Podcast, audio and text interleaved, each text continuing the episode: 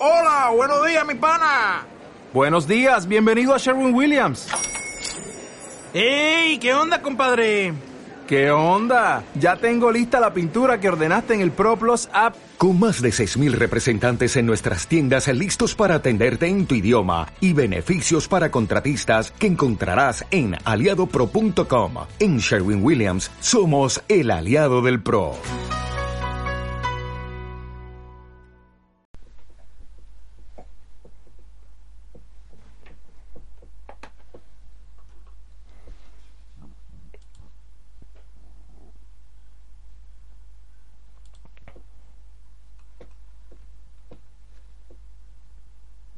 Hola, muy buenas amigos, amigas, seguidores, seguidoras del canal Acción Cine en YouTube.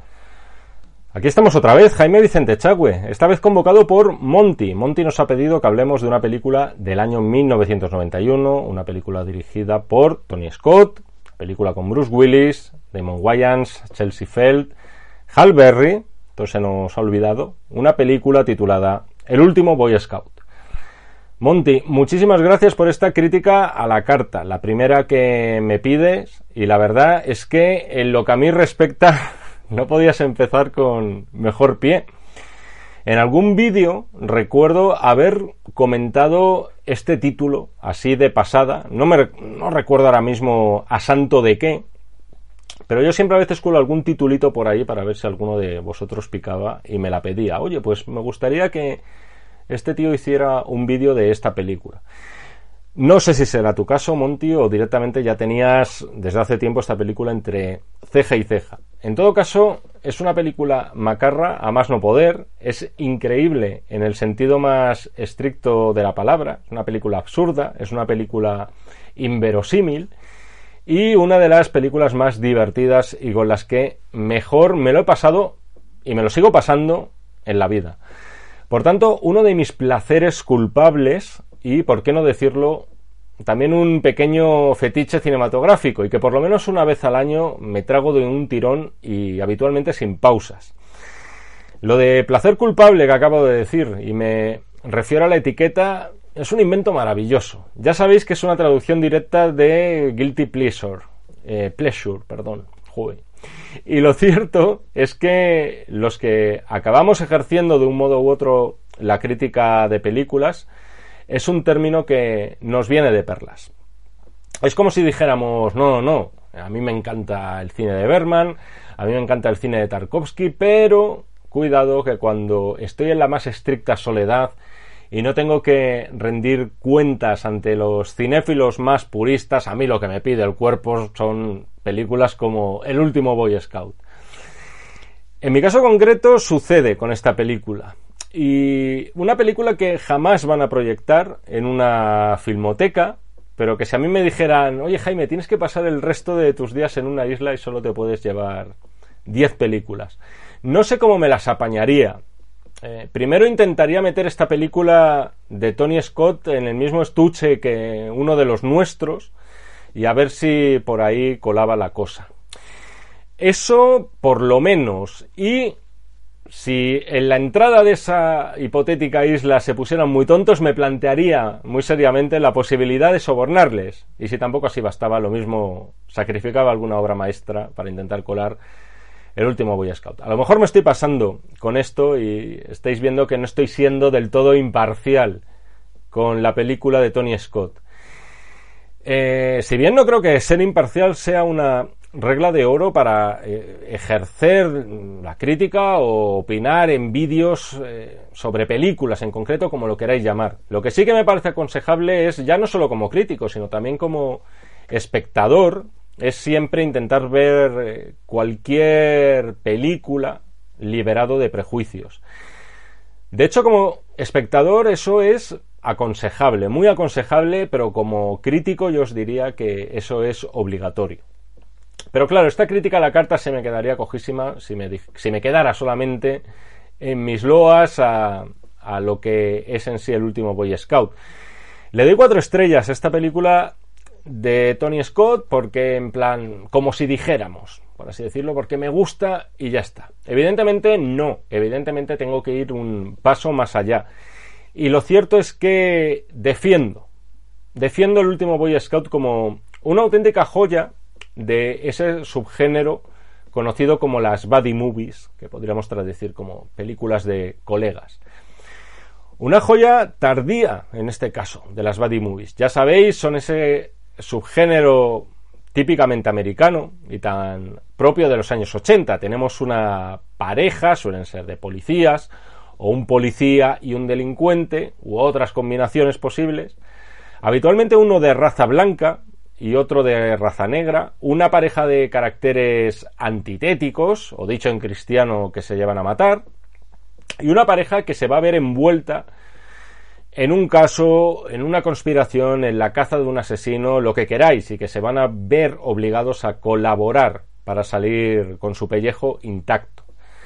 Eran comedias de acción o cintas de acción cómicas, como lo prefiráis ver. Se hicieron películas de este tipo como churros, pero buenas, buenas, buenas de verdad. No hay tantas. Hay dos que marcan clarísimamente el camino. La primera es Límite 48 horas de Walter Hill y la segunda Arma letal de Richard Donner. En el último Boy Scout tenemos varios nombres clave de aquellas producciones. Por un lado tenemos al productor Joel Silver, del cual ya hablamos con motivo de, un vídeo sobre Depredador, tenemos al editor Stuart Baird, responsable del montaje de Arma Letal. Qué importante, qué importante, por cierto, es la labor del montador en estas películas tan trepidantes y tan locas. También tenemos al guionista Shane Black, que es el autor de los libretos de las dos primeras armas letales. Con esto quiero decir que cuando se estrenó el último Boy Scout en 1991, podríamos decir que ya estábamos en el canto del cisne de las buddy movies. Se había hecho de todo, incluso se había mezclado a un polimano, a un poli, humano y a un poli extraterrestre, como ocurría en Alien Nación. Digamos que ya quedaba muy poco por explotar en todo este subgénero. Y lo cierto es que la película que nos ha pedido Monty no inventó absolutamente nada salvo algo que podríamos definir como hacer parodia de la parodia. Es decir, si habitualmente una buddy movie ya resultaba paródica de por sí, ya se reía de todos los tópicos de las cintas policiales que pudiera haber, esta película de Tony Scott se ríe a su vez de los tópicos de las buddy movies. Es hacer el chiste del chiste, riza el rizo en ese sentido. Esto tampoco es prueba de nada. Sobre el papel esto puede ser una idea buena, puede ser una idea fresca, puede ser algo ingenioso, ocurrente, o finalmente convertirse en algo cargante, pesado y, lo que es peor, autocomplaciente. Al final las relaciones que establecemos cada uno de nosotros con las películas son personales y no hay forma de explicarlas. Yo en un momento dado he dejado de recomendar determinadas películas, salvo las que sean un valor seguro, porque sé que me van a gustar a mí y a cuatro como a mí. Y el último Boy Scout es una película que a mí, en mi mismidad más absoluta, me funciona. Entro en ella, entro en el juego y entro en la fiesta que propone. Me considero invitado, porque al final es eso. La película es una enorme broma sin más pretensiones que divertirte e importante, hacerte reír y en mi caso lo logra y ya os adelanto que no es fácil. Por otro lado, no voy a decir que esto lo logre la película por casualidad, pero casi. El rodaje del último Boy Scout fue desastroso. El guion de Saint Black batió récords, se compró por unos 75 millones de dólares. Es algo insólito porque, siendo honestos, sobre el papel no merecía ese desembolso tan brutal en ningún caso. Eso vaya por delante. Y los conflictos entre todas las partes, por otro lado, de la película, fueron constantes. Por un lado, Joel Silver quería casi una película más de la jungla de cristal, una especie de secuela inconfesa o copia, podríamos decir, aprovechando la presencia de Bruce Willis, que una película con, vamos a decir, una identidad propia. Le obligó a Sin Black a cambiar el guion, eso también trastocó mucho a Tony Scott, y al final nada salió como estaba planeado. De hecho, se cuenta que en su película posterior de Tony Scott, otra macarrada que para mí es maravillosa, que es Amor a quemarropa, Scott se tomó una pequeña venganza e incluyó en la trama, trama escrita por Tarantino, por cierto, a un productor de cine desquiciado y cocainómano, encarnado por Saul Rubinek, en cariñoso homenaje a su queridísimo Joel Silver. Más cosas. Para colmo, en este rodaje, Bruce Willis y Damon Wayans se llevaron fatal durante el mismo.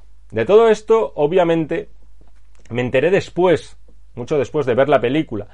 Y creo que al final eso mm, acaba jugando un puntito a su favor también. Todo ese caos, todo ese improvisar en el rodaje de un día para otro, ese guion cambiado durante el mismo día, al final acaba otorgando también a la película un extra más de locura de lo que ya tiene.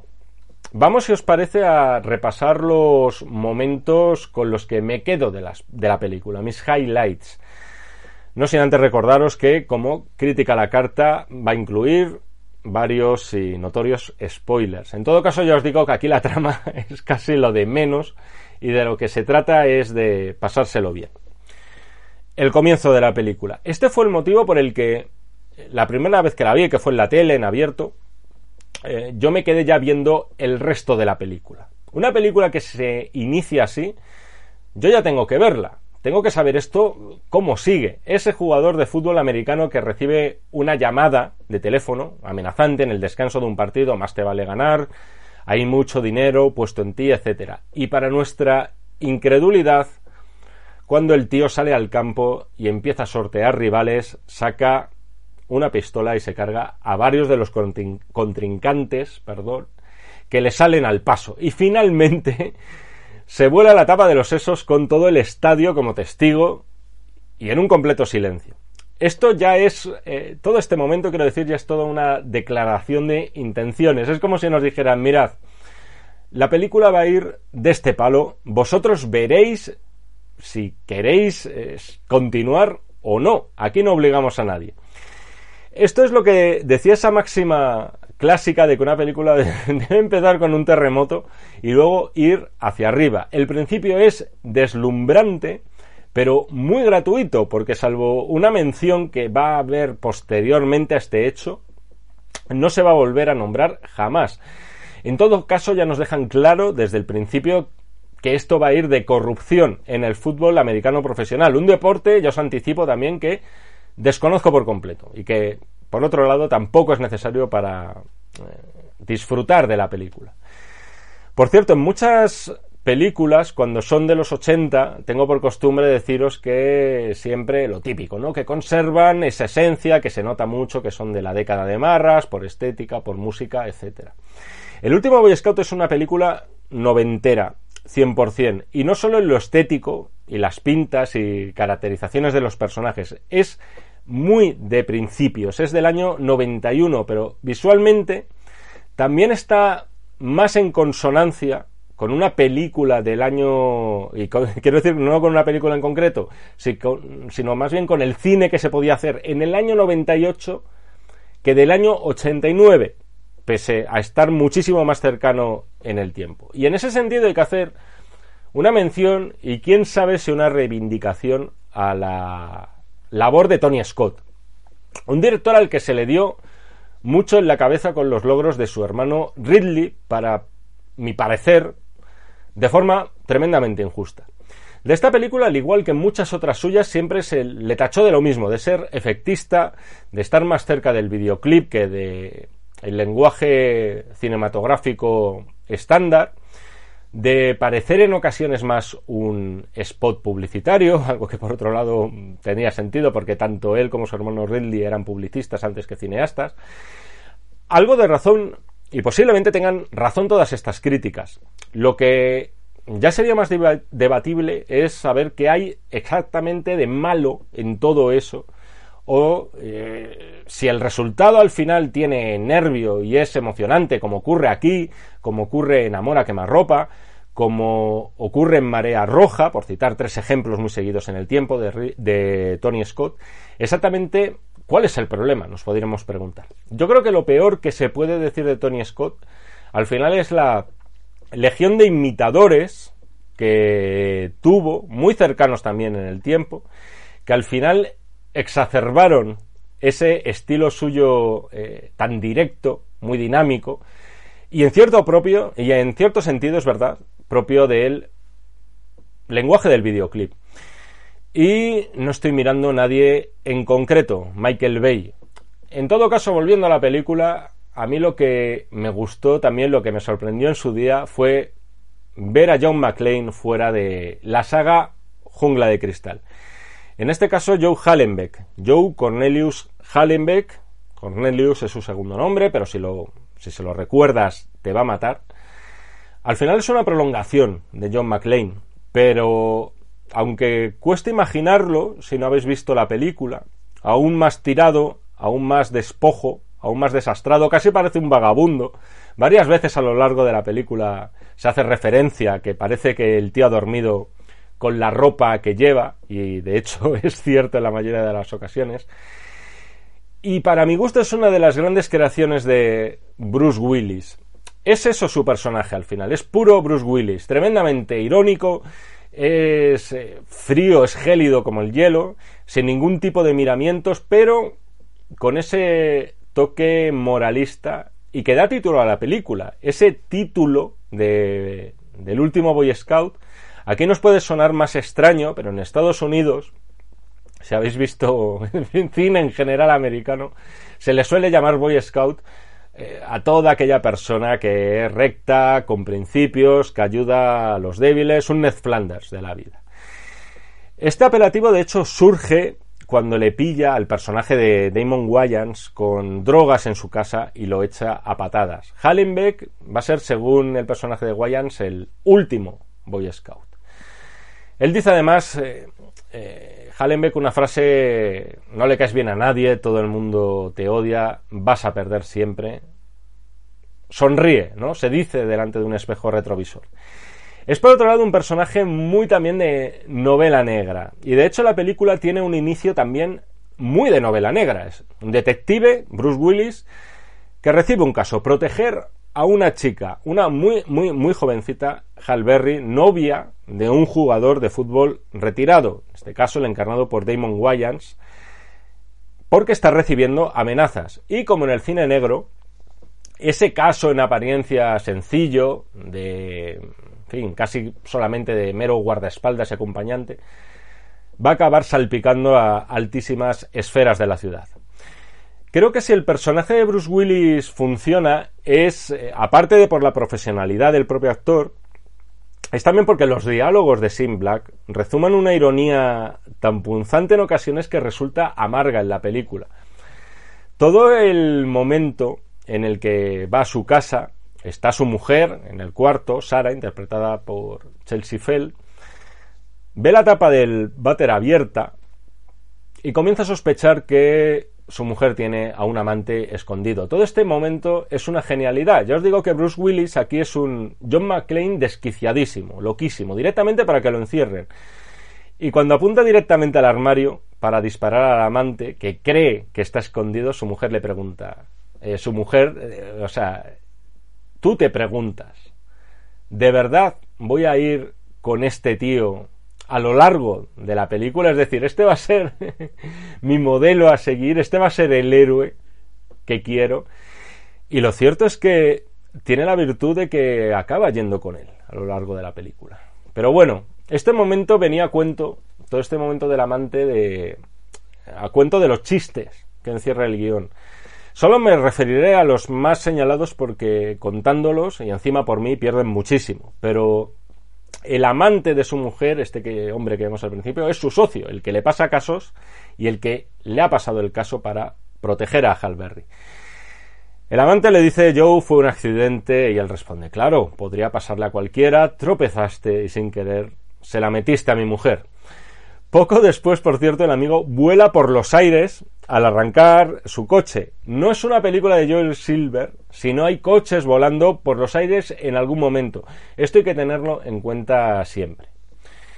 Toda esta situación eh, que nos plantea la película la lleva el personaje de Hallenbeck con una resignación extraña. Es verdad que le pega un puñetazo a su amigo, antes de que explote por los aires, claro, pero no sin antes casi pedirle permiso. Además, su mujer le echa también en cara que no se cabre con ella, cosa que es verdad que no hace, que le gustaría que le dijera alguna vez eh, fuck you Sara para demostrar verdaderamente que tiene sangre en las venas, que siente algo porque da la impresión de que Joe está tan acabado que no parece que, o más bien que parece que corre horchata en lugar de sangre. Tiene otra frase Joe interesante en la película y es la de que creo en el amor y en el cáncer. Entre muchas otras, ya os digo que la película está trufada de pildoritas que cuando menos son ocurrentes. Luego nos explican también el porqué de este letargo en el que parece sumido Joe. Él trabajaba en el servicio secreto, salvó la vida al presidente de los Estados Unidos en un atentado, un presidente, por cierto, que en lo físico me recuerda un poquito a Jimmy Carter. Fue alabado y elevado, mejor dicho, a los altares como un héroe americano, pero Joe cayó en desgracia cuando trabajaba a las órdenes de un senador, en este caso, personaje importante, el senador Boehner, que veremos luego será clave también en la trama. Es muy exagerado, muy de TV estos flashbacks del pasado de Joe. En uno se nos explica que fue expulsado porque salvó a una chica que estaba siendo torturada directamente por el senador de una forma que ni el marqués de Sade en sus buenos tiempos. Mejor dicho, en sus libros, porque el marqués de Sade al parecer era casi un santo. No paran de ocurrir cosas espectaculares en la película y si el principio eh, nos parece que nos están invitando a embarcarnos dentro de una montaña rusa, en ese sentido nadie puede decir que vaya a salir decepcionado. Te estás recuperando de, de una cuesta y luego te llega una curva todavía más frenética.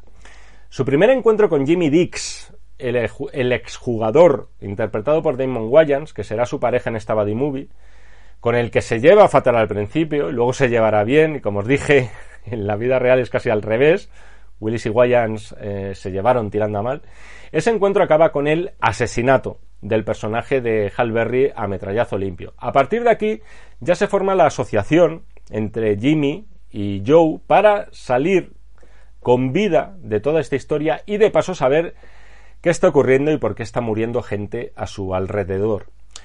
Creo que Damon Wayans no está tan mal en la película y no me parece mal escudero de Bruce Willis. En este caso, la estrella principal es Bruce Willis, los focos están puestos en él y su compañero, en este caso Wayans, eh, debe yo creo que sobre todo dar buenas réplicas a los chistes e incluso soltar alguna frase cachonda de vez en cuando. Que lo hace, siendo infinitamente peor actor que Bruce Willis, hay que decir.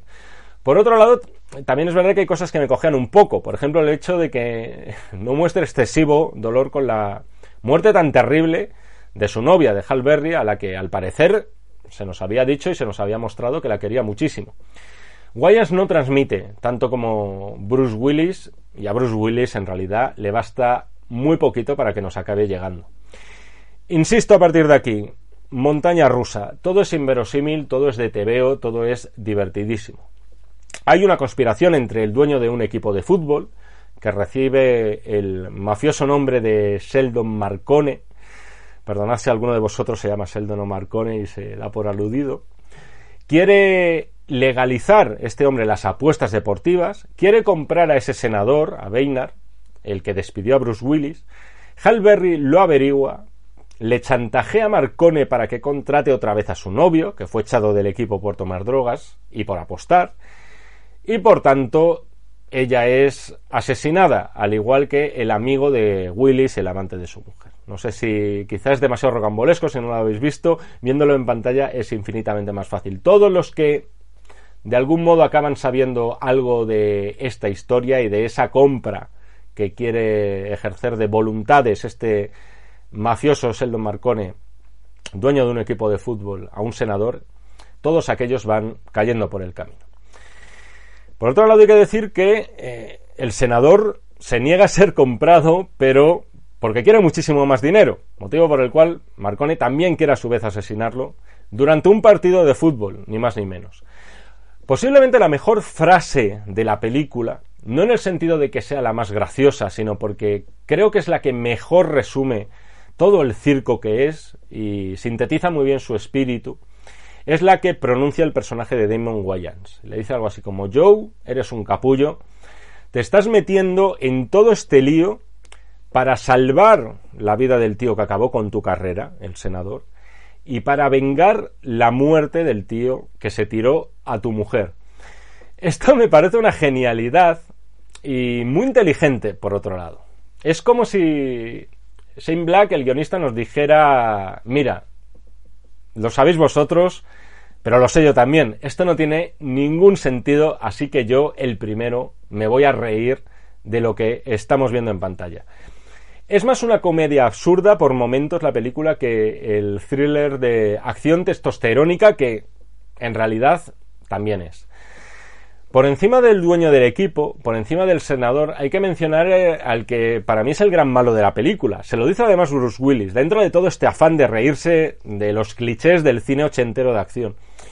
Tú eres el malo, ¿no? Le pregunta. Me refiero a Milo, el señor del flequillo, encarnado por Taylor Negron, un actor de mirada penetrante, además un tipo en apariencia educado, impoluto y que se empeña en llamar a Joe Joseph todo el rato.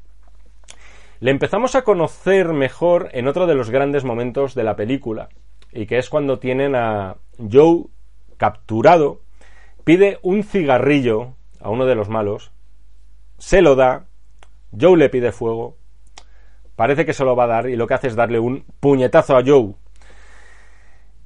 El cigarrillo se cae ya digo, ¿eh? Bruce Willis con, o Joe en este caso, con toda la parsimonia y con toda la serenidad, serenidad del mundo, coge el cigarrillo otra vez, se lo mete en la boca y le vuelve a pedir fuego. Y añade la postilla, y si me tocas, te mato. Y efectivamente, el otro le vuelve a pegar el puñetazo y le deja seco de un solo toque, porque Joe, pese a esa apariencia que tiene de, de vagabundo alcoholizado, es una máquina de matar. Qué bien, además, por cierto, de repartir los puñetazos, los recibe siempre Bruce Willis. Mola mucho también ver cómo le ponen fino en la película. Como remate a esta secuencia, lo bueno también es cuando Joe recoge, si os fijáis, el mechero del cadáver del tío al que acaba de matar de un puñetazo y se enciende el cigarrillo. La secuencia del bosque también, esta es una de las grandes. Si os fijáis, por cierto, uno de los malos que acompaña a Milo es James Gandolfini, no muy reconocible de primeras por las gafas de sol, pero creo que es relativamente fácil de identificar siempre este hombre. Aparte de eso, hay un par de cosas que me gustan muchísimo de todo este momento. Primero, como Milo amenaza a Joe. Le dice algo así como que por una vez me gustaría oírte gritar de dolor. Y lo piensas y dices, joder, es verdad. Mira que el personaje de Joe ha estado a punto ya de morir unas 10 veces, más o menos, en la película. Pero nunca se desespera. No pierde los nervios. Es ultra seguro, está ultra seguro de sí mismo. La respuesta a esa frase de Milo por parte de Joe es ponme un rap. Eso no lo veíamos venir. Luego está el momento, también hablando del bosque, en el que aparecen de improviso Jimmy, y la hija de Joe, interpretada por cierto por Daniel Harris, un monstruito gracias al cual mm, te compadeces algo más del personaje de Bruce Willis. Es la secuencia del peluche, cuando empieza a contar chistes malos del tipo, eh, amigo, ¿de dónde has sacado ese traje? De la tienda de gángsters, etcétera, tal. Y cómo no, acaba con todos a tiros. Ese momento en el que la hija le pone la mano en el peluche, echándole esa miradita, sabes que dentro del muñeco se está escondiendo una sorpresita. Hay un momento también mágico, vamos a llamarle así, es cuando el coche de Milo cae la piscina. Voy a dar grandes saltos porque contar todo esto, como comprenderéis, es aburridísimo para vosotros y para mí lo mejor es que lo veáis. El coche de Milo cae a la piscina de un tipo hasta aquí todo normal, podemos decir. Y por ahí recaen Joe, su hija y Jimmy. Willis le dice a ese pobre vecino que no sabe lo que pasa, danos tu coche.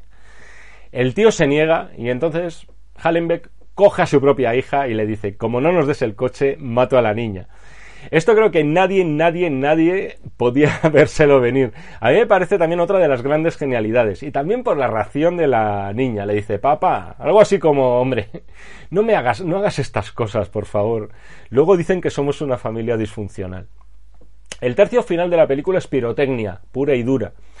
No es quizá lo que a mí más me gusta, porque ya os digo que todos los momentos previos que os he repasado eh, me gustan más, ¿no? Pero teniendo en cuenta que estamos ante una película de género 100%, eh, lo cierto es que el tercio final no está nada mal tampoco. Aquí de lo que se trata es de ir poniéndole al protagonista una soga al cuello e irla apretando eh, poco a poco. Y en este caso va a ser con su hija en manos del malo malísimo que es este Marcone. De hecho, al final esta niña es el único punto débil que tiene Joe. Si algo le puede hacer gritar y desesperarse de dolor, como decía antes Milo, es saber que la niña corre peligro pese a que la niña dice odiarle. Tenemos un final con eh, helicóptero de por medio. Esto también muy Joel Silver, con Jimmy recuperando su mano para lanzar una pelota al senador de forma que desvía la bala. Y tenemos el enfrentamiento entre Joe y Milo, que termina de la forma previsible, salvo por el hecho de que Joe, tal y como había prometido anteriormente en un diálogo con Jimmy, si salía con vida de esto, se ponía a bailar. El epílogo, creo que pocas veces ha sonado en una película más romántico eh, la expresión fuck you que le dice Bruce Willis a Chelsea Fell ya justo al, bueno, antes del epílogo. Ya cuando todo ha pasado, los malos han palmado, los héroes siguen con vida. Y con ese fuck you le está demostrando todo lo que la quiere, ¿no? Por fin, incluso relajado, calmado después de todo lo que ha vivido, cumple el deseo de su mujer de, por un momento, perder los estribos, cosa que en realidad no hace porque hay otra de las frases de la película, bonitas, dentro de la película que es, en el que dice algo así como que ojalá el cielo no fuera azul, ojalá que el agua no mojase, y ojalá yo no quisiera a mi mujer. Y finalmente se nos muestra, ahora sí, en el epílogo de la película, a Joe por fin duchado, aseado, peinado y asemejándose más a un ser humano. Y con su hija por fin obediente. Por cierto, esto quizá casi parecía en un momento dado lo más difícil de lograr. El remate de la película está en esa conversación entre Joe y Jimmy que apunta a que van a formar una pareja de detectives, pero que en realidad nunca fue así porque desgraciadamente jamás hubo secuela de El último Boy Scout. Joe le da un consejo. Le dice, estamos en los 90. A lo mejor dicho, Jimmy le da un consejo a Joe. Dice, estamos en los 90, ¿no? Esto no es que le pegas a un tiro eh, o le pegas a un tío sin más.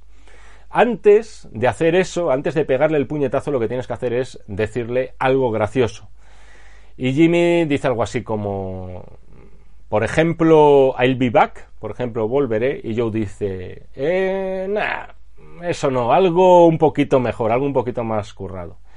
Palito cariñoso ahí a Arnold Schwarzenegger, Bruce Willis y Schwarzenegger en realidad se llevaba muy bien, para acabar al final con una parodia enorme. Es un chiste con patas descomunal, el último Boy Scout, que no solo no se toma en serio a sus referentes, sino que lo más importante de todo, no se toma en serio a sí misma.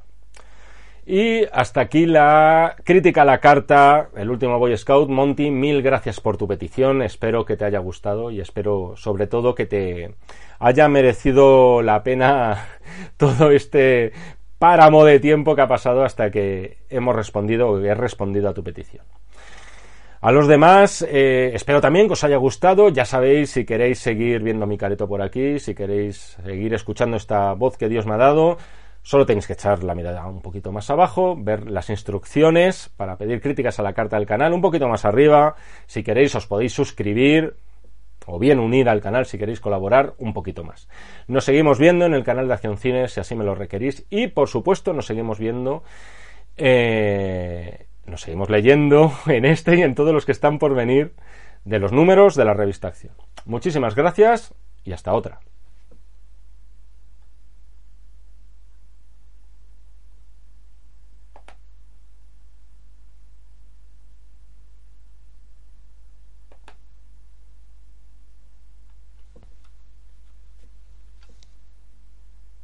Dale más potencia tu primavera con The Home Depot. Obtén una potencia similar a la de la gasolina para podar, recortar y soplar con el sistema OnePlus de 18 voltios de Ryobi desde solo 89 dólares. Potencia para podar un tercio de un acre con una carga. Potencia para recortar el césped que dura hasta dos horas. Y fuerza de soplado de 110 millas por hora. Todo con una batería intercambiable. Llévate el sistema inalámbrico OnePlus de 18 voltios de Ryobi. Solo en The Home Depot. Haces más. Logras más.